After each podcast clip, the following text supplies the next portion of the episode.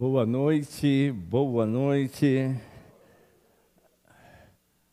Agora ficou boa mesmo, né? Deu uma refrescada e aí já, né?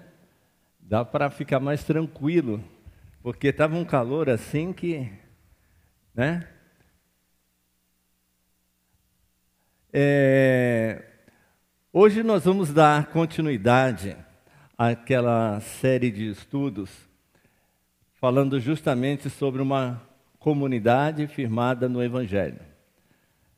E, e, é muito interessante que nós não percamos os estudos que estão ficando para trás, né? E não sei se está muito alto. É, lembrarmos o que o Marcelo falou, lembrarmos o que o Maurício, o Sérgio, o Miguel, o Paulo, cada um trouxe, acrescentou um ensino importante para uma igreja, para uma comunidade que quer estar firmada no Evangelho. E hoje nós vamos acrescentar mais uma característica. Se tratando de características, nós vimos duas. Vocês podem me ajudar a lembrar a primeira, a segunda? Característica alegria e humildade, né? O exemplo de humildade, o Paulo, né? Aquele homem, né? E, e a gente hoje vai destacar mais uma característica. Uma igreja centrada no Evangelho, uma comunidade honesta. Aí eu, parei para pensar, eu falei assim, pô, falar da alegria é mó bacana, né? Aí falar da humildade também é legal. Aí eu falei, eu vou pegar o, o, próximo que vai ser mais legal ainda. E quando eu vi, eu peguei honestidade. Eu fiquei meio pensando, é, você já notou que com o passar dos anos, algumas coisas que tinham valor perderam o valor? Algumas coisas que eram consideradas certas, importantes, já não são tão certas e não são tão importantes. Nós vamos estar falando assim, é, o, qual é a tua opinião referente a mudanças de valores? Você consegue notar, se eu perguntar aqui para as pessoas com mais de 20 anos, talvez consigam pensar em alguns valores que existiam que hoje já não existem mais. Os de 20 anos talvez já tenham nascido em um meio que os valores já eram outros. Então, não sinto nenhuma diferença. Mas quantos concordam que houve muitas mudanças de valores na nossa sociedade, na nossa vida? Levanta a mão aí. Não, levanta, levanta. Legal, legal. E se nós perguntássemos se esses valores foram positivos ou negativos, eu não vou querer a resposta. Para você pensar, qual seria a sua resposta? Foi positivo? Essas mudanças foram positivas? Essas mudanças levaram o ser humano a ser uma pessoa melhor? Essas mudanças, elas, elas contribuíram para o bem? Em todos os aspectos. O bem da família, o bem da sociedade, até mesmo o bem no trabalho. Às vezes eu escuto no trabalho tantas coisas acontecendo no, na, na vida quando a gente fala do trabalho, né? É uma verdadeira armadilha. Né? A gente sai de manhã e não sabe o que vai encontrar. Né? É uma tensão, é aquela coisa do. Mas as outras áreas também acabam sofrendo essas mudanças de valores. E há um desses valores que eu noto, e eu até compartilhei com, com algumas pessoas, quanto à honestidade. Honestidade.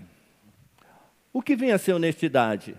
É aquela pessoa que quando está andando na rua e cai a carteira de uma pessoa, ela, oh, oh, Ó, você deixou cair aqui. Aí ela é honesta. Ou é aquela pessoa que quando recebe um troco, né, recebeu ali do caixa, é que até o troco está meio complicado, né? Todo mundo usa cartão, aí até o troco ficou meio, a honestidade ficou comprometida. Mas vai, a pessoa recebe um, um, um, um troco errado, ela, opa, ó, você me deu a mais. O que é ser honesto? Qual é a definição de honestidade? Né? Bom, a gente pode partir do dicionário. O dicionário diz o quê? Vamos ler junto? Vamos lá? Um, dois, três. O que é honestidade?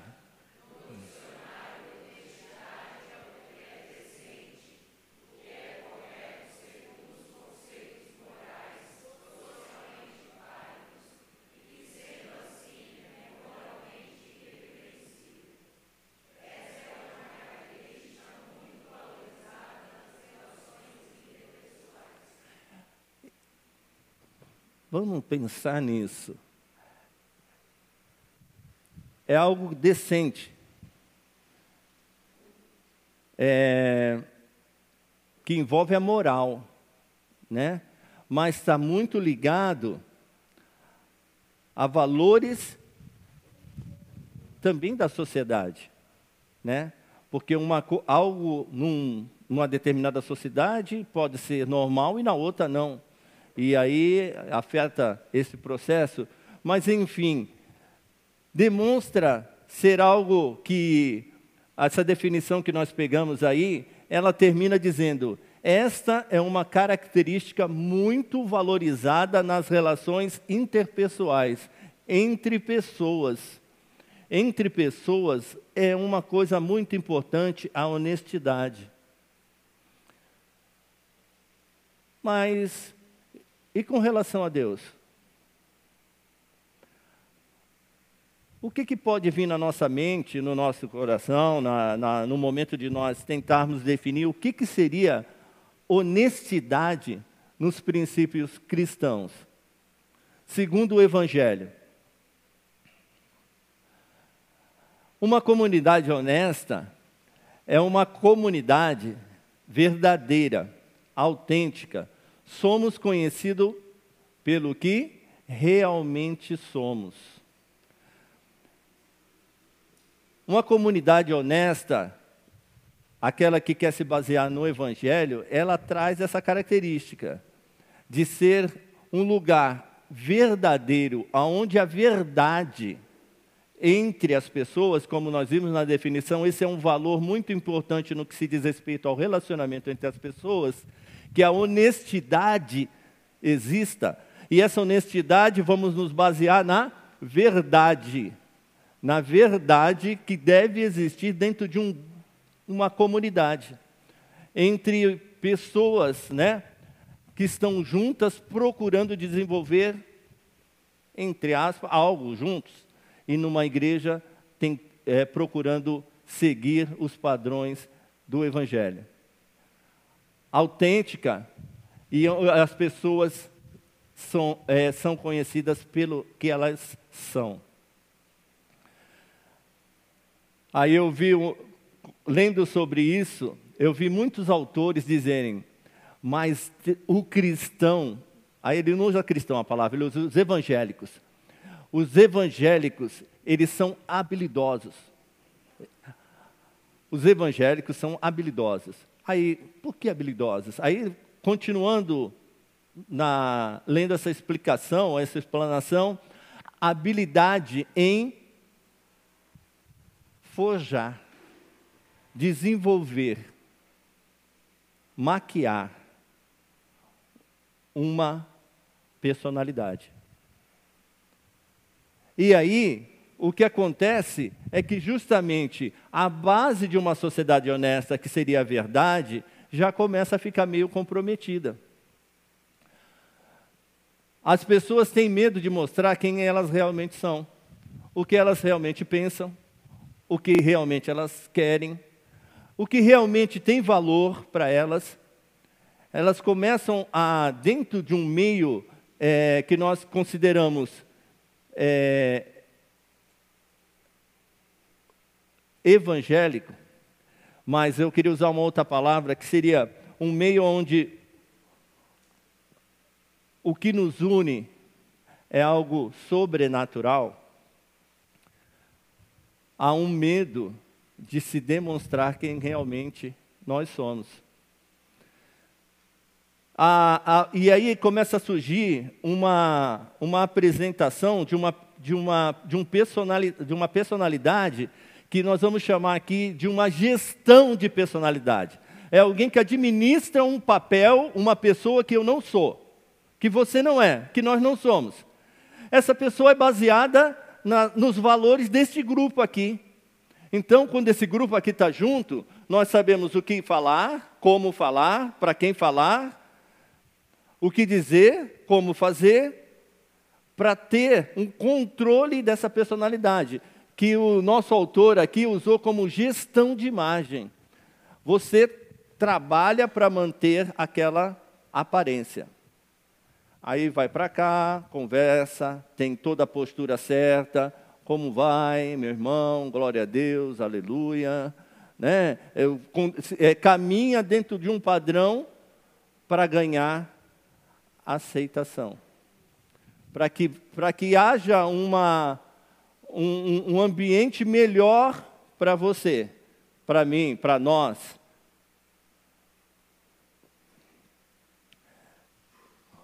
E não levamos em conta a proposta do Evangelho. Numa sociedade, numa comunidade, aonde a verdade não é colocada como prioridade, surgem oportunidades de se fazer, de se criar personalidades. Aí realmente não se alcança aquilo que se deseja.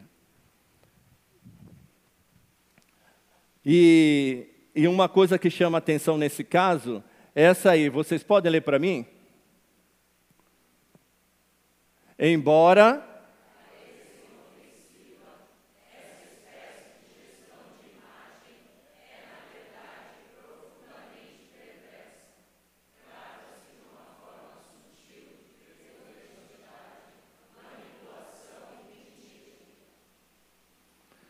É, é triste ouvir uma coisa como essa. Ah, é, eu só queria ser mais é, aceito no grupo. Eu queria. É, eu não me sinto à vontade para colocar as minhas ideias, as minhas opiniões, aquilo que eu valorizo, aquilo que eu sinto. Então, eu acho melhor eu ficar calado. Eu acho melhor, então, responder o que o grupo quer que eu responda. E aí isso vai caminhando e vai gerando essa gestão de personalidade, né? gestão de imagem. Mas isso é algo tremendamente perverso para essa proposta de comunidade firmada no Evangelho. Uma comunidade firmada no Evangelho não consegue caminhar quando não há a verdade, quando não há, quando um não conhece o outro como ele realmente é. Podemos ler esse texto? Um, dois, três. É preciso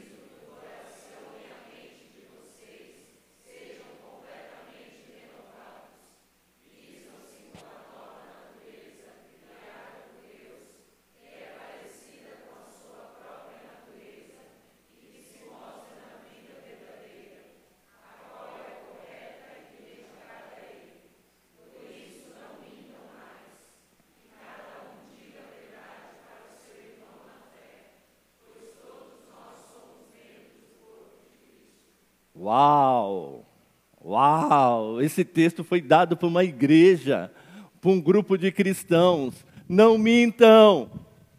Fale a verdade. Isso não é novidade.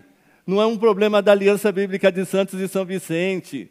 Isso é um problema da humanidade, da presença do pecado nos torna mentirosos. E aí então a palavra de Deus vem de encontro a nós e fala: diga a verdade.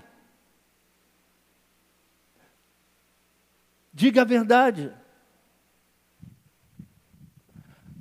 Porque nós somos membros do corpo de Cristo. A minha ideia aqui com, é que nós possamos sair daqui com o desafio de restabelecer um valor que é a honestidade, a verdade entre nós. Porque a palavra de Deus trata esse assunto de uma maneira muito séria. E nós vamos ver um pouquinho mais para frente, chega a ser extrema a forma como a palavra de Deus trata esse assunto. A honestidade é algo que Deus espera de cada um de nós.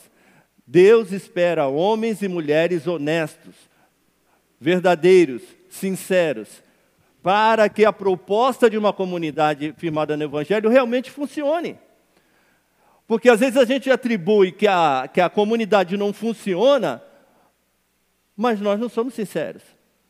A nossa parte no processo não é dada. E aí o resultado está comprometido, mas é o problema dos outros. Não é meu problema. O problema é dos outros. E aí então, o que deveria acontecer não acontece. Alguém sabe o que é isso aí, ó?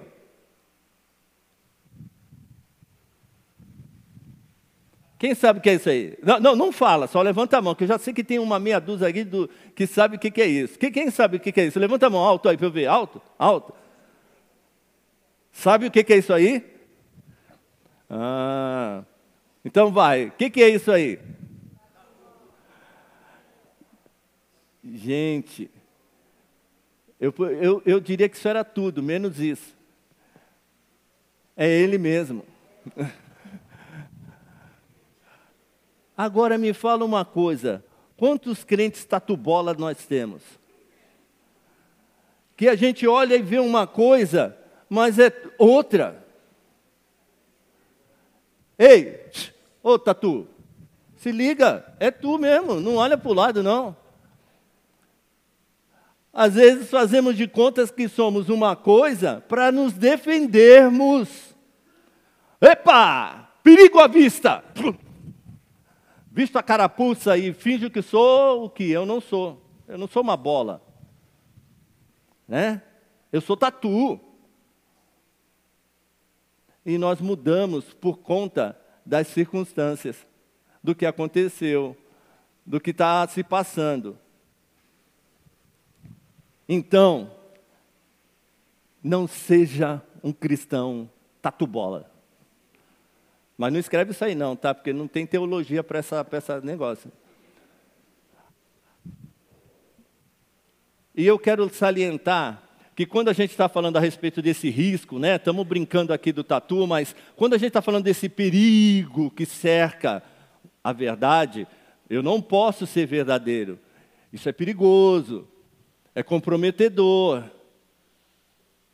pode não dar certo. Se eu for verdadeiro, talvez não vão me aceitar, não vão me entender.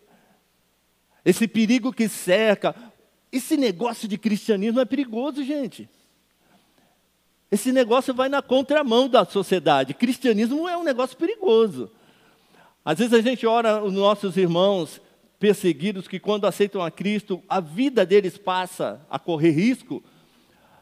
Mas, mesmo aqui onde nós não temos a perseguição, alguns valores nossos correm riscos. E às vezes nós procuramos meios de nos proteger, nos defender. E o único problema disso, sabe qual é? Sabe qual é o problema? Sabe ou não sabe? Qual é o problema? é que muitas vezes nós usamos os recursos humanos para nos protegermos contra os riscos que temos em sermos verdadeiros e honestos numa comunidade firmada no Evangelho. E aí eu falo que ser verdadeiro envolve risco. Opa, bati errado.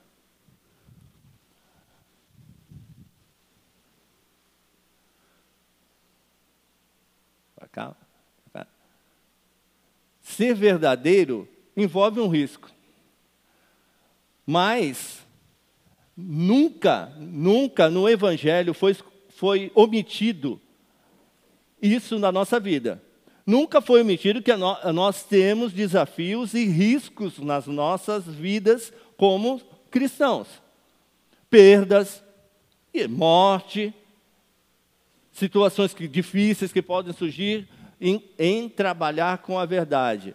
Mas aí, quando a gente atribui que a verdade eu não tenho, eu não pratico, eu não faço, por conta do meio, é que eu estou buscando perfeição. Então significa, ah, com o grupo que eu estou, não tem como eu ser verdadeiro. Meu, só tem gente que pisa na bola. Nossa, sabe quem está lá? Está um cara esquisito. Tem uma garota que tá. E tem um outro que é assim. E aí eu justifico, eu justifico a minha gestão de imagem, o meu personagem firmado no meio que eu estou. Eu não posso falar a verdade, quem eu sou aqui, o que eu penso, o que eu, o que eu acho. Porque não tem ambiente para mim. Eu quero um ambiente que me proporcione uma, um, uma segurança, e eu não estou sentindo isso aqui. É como se eu quisesse uma perfeição que não existe. Porque, sabe por quê? Porque você não é perfeito. Porque eu não sou perfeito. Porque nenhum de nós somos perfeitos. E nós erramos. Nós falhamos. E o propósito é que nós continuemos. Então, vamos tirar essa ideia de que, enquanto eu não tiver um ambiente perfeito, eu vou continuar com o meu personagem. Gosta dele? Tá bonitão? Precisa mexer alguma coisa para ficar melhor? Porque o ambiente não me proporciona segurança. Esse ambiente não é o ideal para a verdade. E não é isso que nós vemos. Agora, o mais importante é que vocês vivam de acordo com o Evangelho de Cristo. Cristo não se preocupou com a sua imagem. Ele muitas vezes foi o quê? Maltratado, criticado, mas ele não estava preocupado com a imagem dele. Ele estava preocupado em viver uma proposta, um plano de Deus para a vida dele. E isso não deve sair também da nossa mente.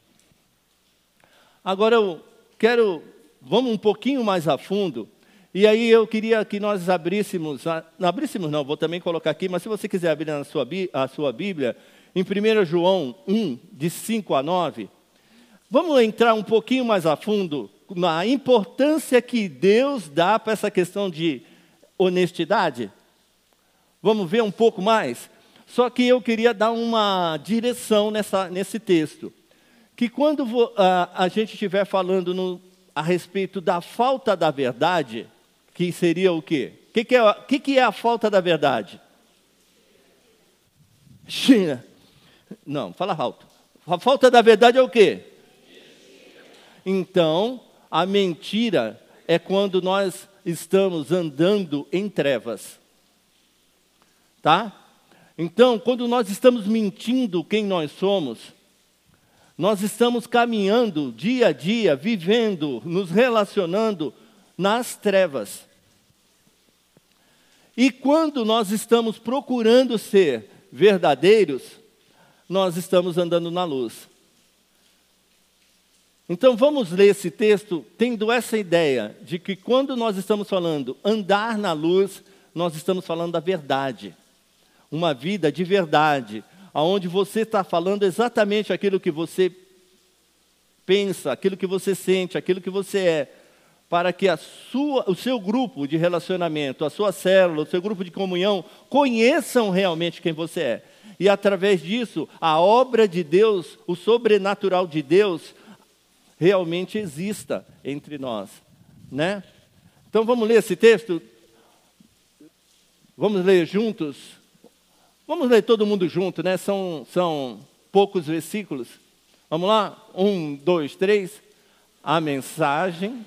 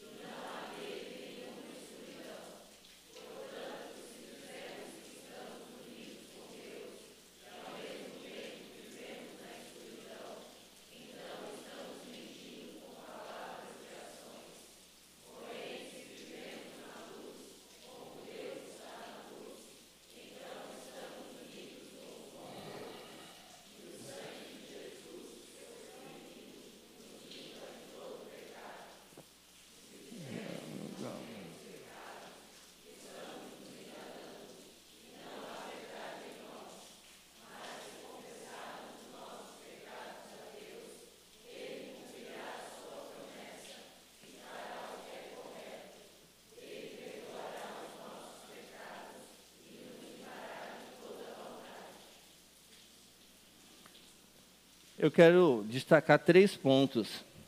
Três pontos nesse texto que traz assim uma uma interpretação que, que eu que eu vejo a valorização da verdade, da honestidade que João está colocando para essa igreja e que serve para todas as igrejas até a volta do nosso Senhor Jesus Cristo.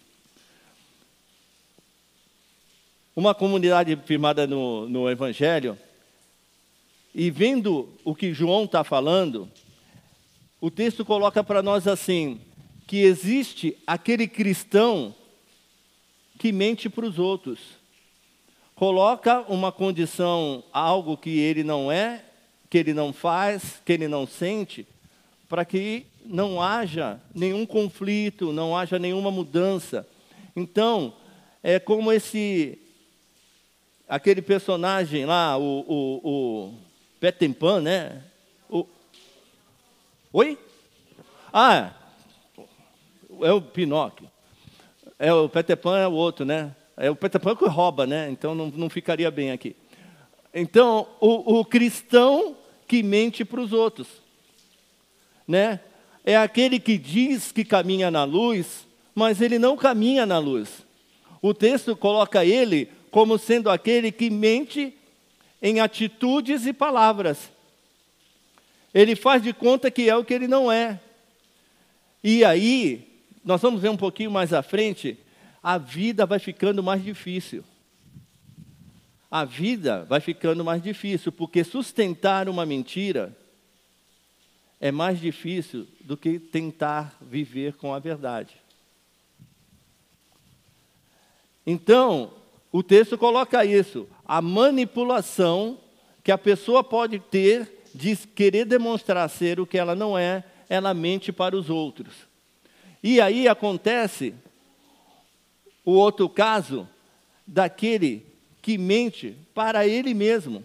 A mentira começa a tomar uma proporção tão grande que ele mesmo começa a acreditar que é, que é verdade. A mentira agora vira uma verdade para ele mesmo. Eu faço isso porque é necessário. Não há outra maneira de ser ao não ser essa. Você já viu o que aconteceu com fulano? Ah, se acontece comigo, meu Deus, ah, olha como a coisa aconteceu nesse caso. Olha aquilo que aconteceu ali. E a mentira começa a se tornar uma verdade para você mesmo. O texto diz que é aquele que engana a si próprio. Mas o texto continua, e aí entra num estágio que eu diria que João entrou pesado é aquele que mente para Deus. Aquele que chega a fazer é, pela vida, pela maneira como ele conduz a vida, ele diz que Deus é mentiroso. Ele, tá, ele tem a cara de pau de chegar e colocar que as verdades de Deus não são verdades. Isso que a palavra fala para fazer, não dá para fazer. Isso é mentira. Mas ele não fala isso. As atitudes demonstram isso. E sabe de uma coisa?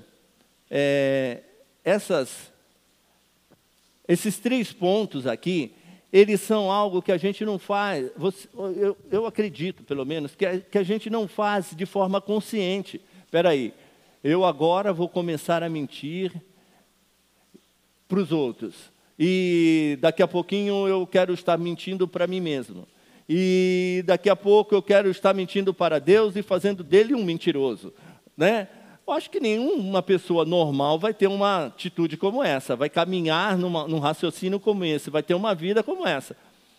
Isso são coisas que às vezes nós fazemos de forma involuntária. Volto de novo lá no começo, buscando uma defesa diante de um risco de viver essa proposta. Essa proposta tem um risco e eu preciso me defender. E aí, nessa dinâmica, eu acabo criando coisas que a palavra de Deus nos alerta aqui: não faça, não minta. Agora, eu vou, é, por trás de toda atitude que nós temos, na realidade existe uma motivação. Existe um porquê. E eu vou destacar quatro porquês. Né? Pode não ter nenhum desses na sua vida, pode ter um desses na sua vida, pode ter dois, três ou quatro. Ou, ou, ou, você vai ter que analisar o que, que é que causa, às vezes, a dificuldade de você ser verdadeiro na dinâmica da, de viver uma comunidade firmada no Evangelho. Você pode ler esse primeiro aí, ó.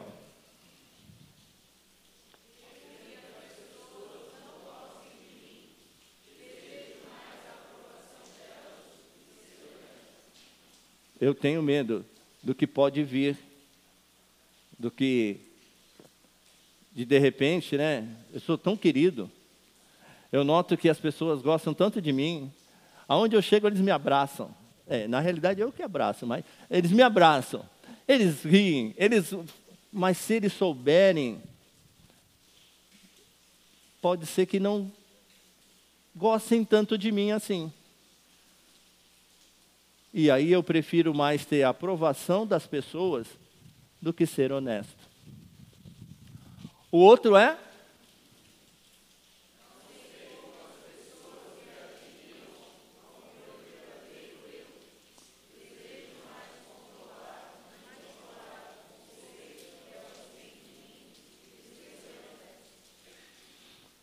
É. E isso daí é uma coisa que eu diria assim, é bem, bem, bem diabólico. Porque eu não sei como as pessoas reagiriam. E não sei e nunca vou saber. Eu nunca vou saber o que você está pensando. Eu nunca vou saber o que você está sentindo. Essa questão de querer adivinhar o que está passando na cabeça das outras pessoas parece coisa mesmo de louco, né? Mas às vezes nós estamos preocupados. Vem essa preocupação na nossa cabeça: o que estão pensando de mim? O que está pensando de mim? Não, não, tu não quero saber. Hein, o que a pessoa está pensando de mim? Né? E é uma busca sem fim, porque você nunca vai saber. Porque se nós estivermos vivendo numa, numa comunidade rasa de relacionamento, onde a verdade não prevalece, nem falando a pessoa, você vai ficar sabendo o que a pessoa pensa. Porque ela não vai falar o que ela pensa. Então, é uma busca sem fim. Ninguém vai conseguir resolver isso. O único que sabe é. O único que sabe é Deus. Só Ele que sabe o que as pessoas, como as pessoas reagiriam quando conhecerem, puderem ver realmente quem eu sou. Mais uma.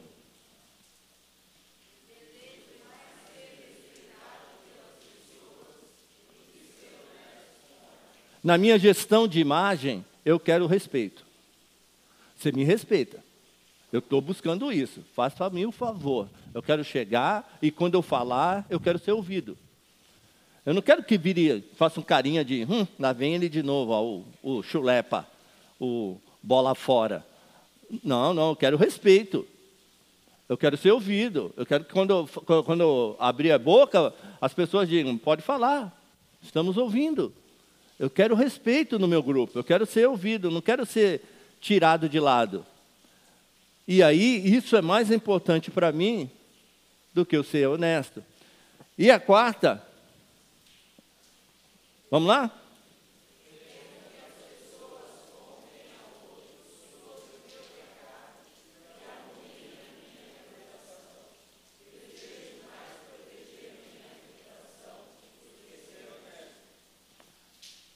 É, essas ideias não são minhas, essas ideias são do autor do livro. Eu só peguei e coloquei aí para nossa reflexão. Mas sabe de uma coisa? A nossa reputação, nós não temos condições de preservar.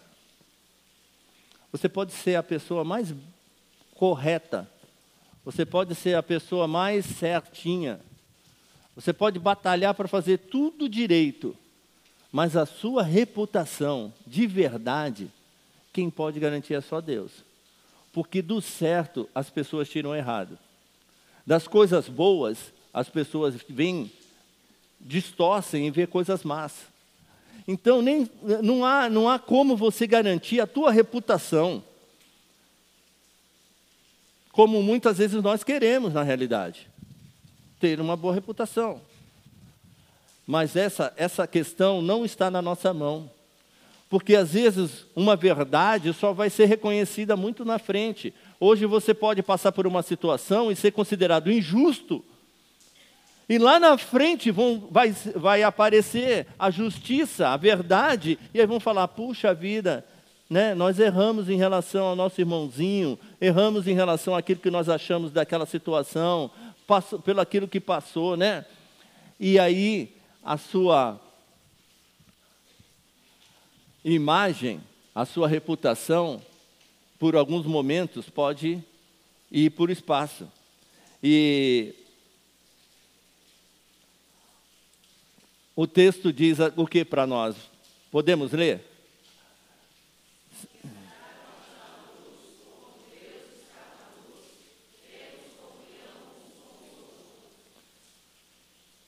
A receita do bolo, aquilo que vai funcionar, aquilo que vai dar certo mesmo, mesmo, mesmo, é se nós lutarmos para andar na luz.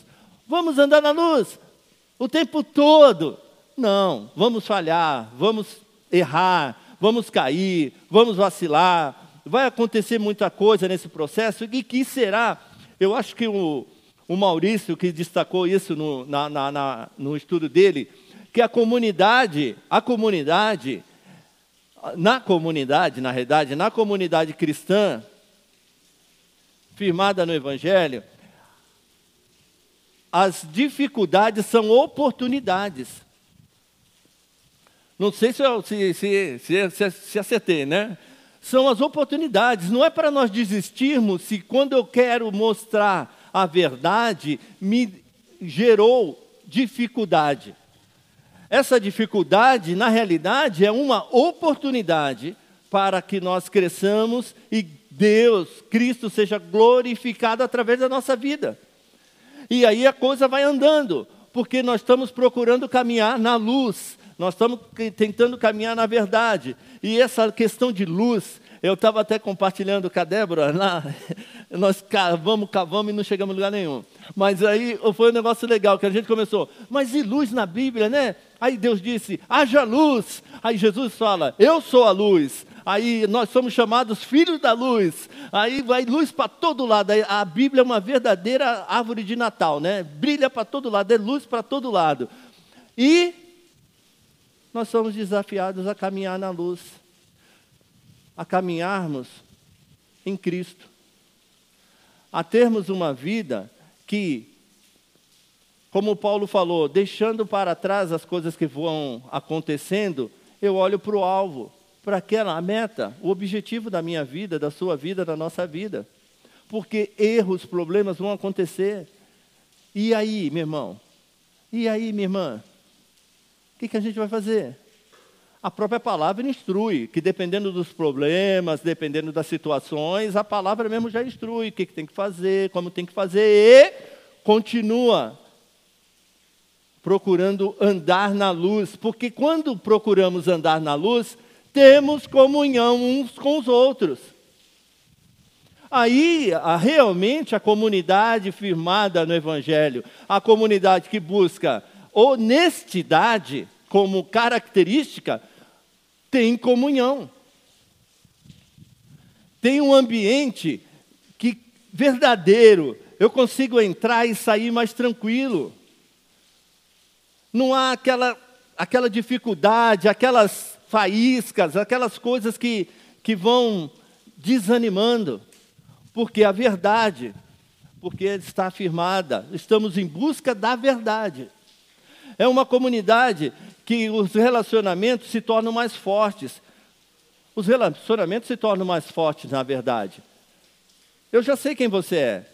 Ainda que eu não concorde com muitas coisas que você que você acha. Mas eu, eu, tenho, eu tenho a verdade como vínculo no, do nosso relacionamento. E isso fortalece o relacionamento. Não há necessidade mais de ficar fingindo, de fazendo de conta. Ah, eu sou, não sou, eu gosto ou não gosto. Já não se sabe mais o que está acontecendo. Não, não, não precisa mais. Não precisa. A verdade está sendo colocada como alvo maior. A verdade. A verdade. E aí, ó, você conhece o meu verdadeiro eu do mesmo modo como eu conheço o seu verdadeiro eu. Não tem mais fantasia, não tem mais imagem. Agora nós podemos conversar de uma forma mais franca. E, e o legal é que quando, quando essa proposta está em prática, é, o, o, o relacionamento se torna tão verdadeiro que o ministrar na vida um do outro causa o crescimento, o amadurecimento. Você começa a crescer na sua vida cristã. A maturidade cristã é um fruto natural desse relacionamento, porque nós estamos trabalhando na verdade. Ah, mas é, tem risco. Eu sei, sei. Ah, mas às vezes. É, eu sei, eu sei.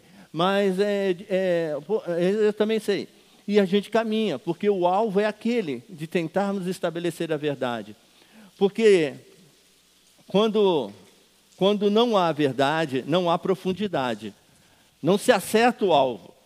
O que, que é que está te atrapalhando, meu irmão? Qual é a dificuldade que você está tendo, meu irmão? Eu não, não é fácil acertar o alvo e trabalharmos e ajudarmos uns aos outros se a verdade não está estabelecida como dentro do relacionamento. E aí, essa é uma boa receita para viver uma amizade especial, uma, uma, um relacionamento de amor, um vínculo baseado naquilo que o Espírito Santo, Deus, proporciona para nós.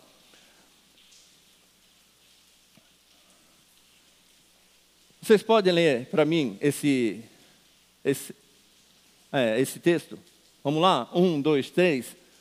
O Evangelho.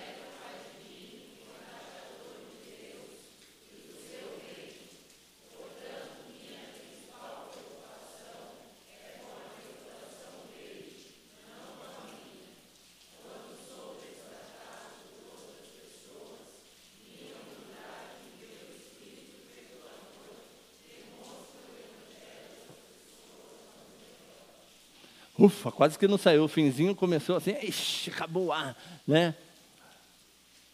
Quando sou destratado por outras pessoas, minha humildade,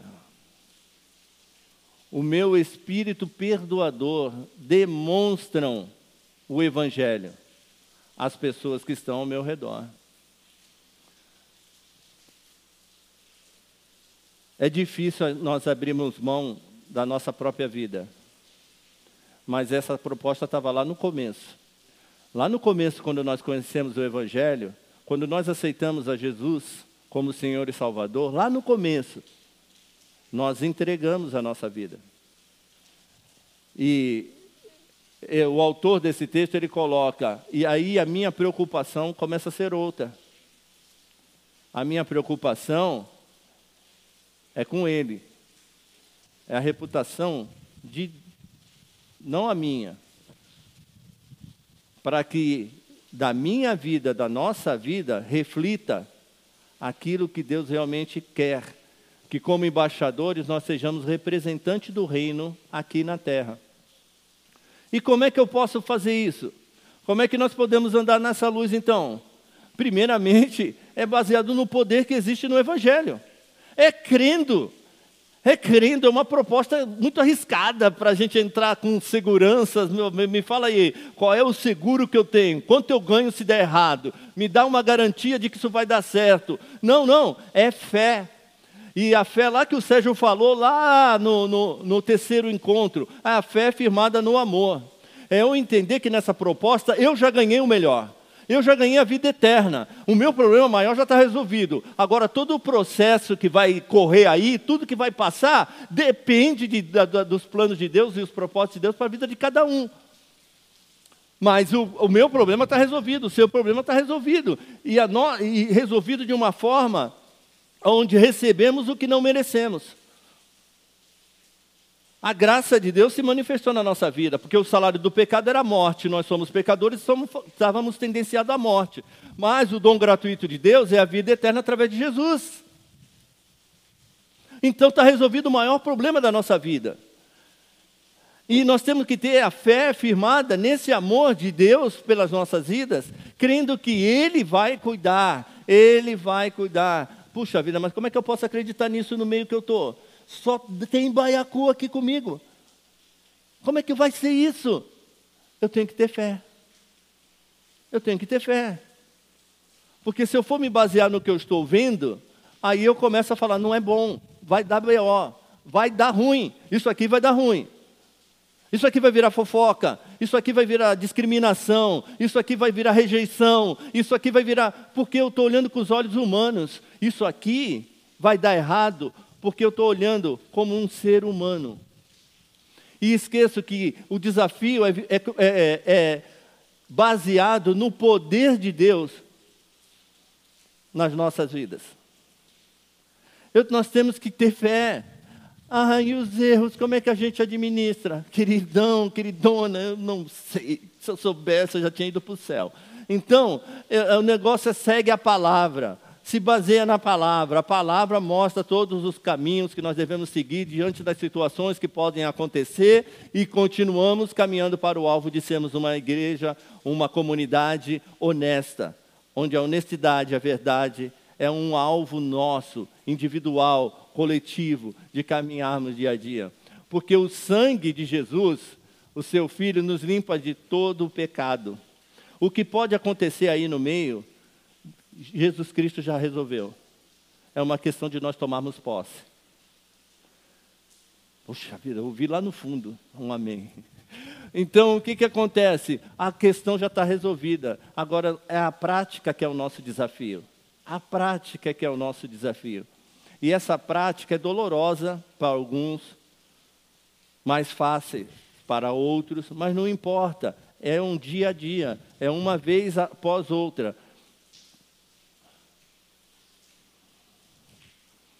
Porque quando pensamos dessa forma, a nossa atenção, o nosso foco começa a ir para o lugar certo. Nós não conseguimos cuidar de nós mesmos. E lógico que, tendo essa postura, ela começa em mim, ela começa em você. Não vai, não vou, eu, não, eu não posso ficar esperando que a igreja mude, que a minha célula mude, que o meu grupo de comunhão mude, para eu começar a ser verdadeiro, para eu começar a investir nisso. Há um preço a ser pago. E esse preço só você pode pagar. Só eu posso pagar. Não tem como nós trocarmos essa moeda e eu fazer algo por você e você fazer por mim. Uma comunidade honesta é um alvo para nós. É algo que para nós nos preocuparmos é algo para nós termos em mente. Porque a glória, a glória disso tudo não é minha, nem sua. A glória é de quem? Não, vamos falar forte. A glória é de quem? É. A glória é de Deus. E por isso que a nossa chamada à verdade é nós estarmos voltando nossos olhos lá para o começo, aonde Jesus diz: Eu sou o caminho, a verdade e a vida. A proposta é nós irmos em direção ao que é sobrenatural. O natural nós resolvemos, mas o sobrenatural necessita uma fé firmada no amor. Atitudes que contribuam para isso, independente das circunstâncias. Porque o objetivo nosso nosso maior objetivo é glorificar a Deus e assim viver aquilo que Deus tem preparado para nós que nós não sabemos, mas que a palavra diz que todas as coisas hão de contribuir para o bem daqueles que amam a Deus. E essa deve ser a dinâmica que nós temos que ter na nossa vida.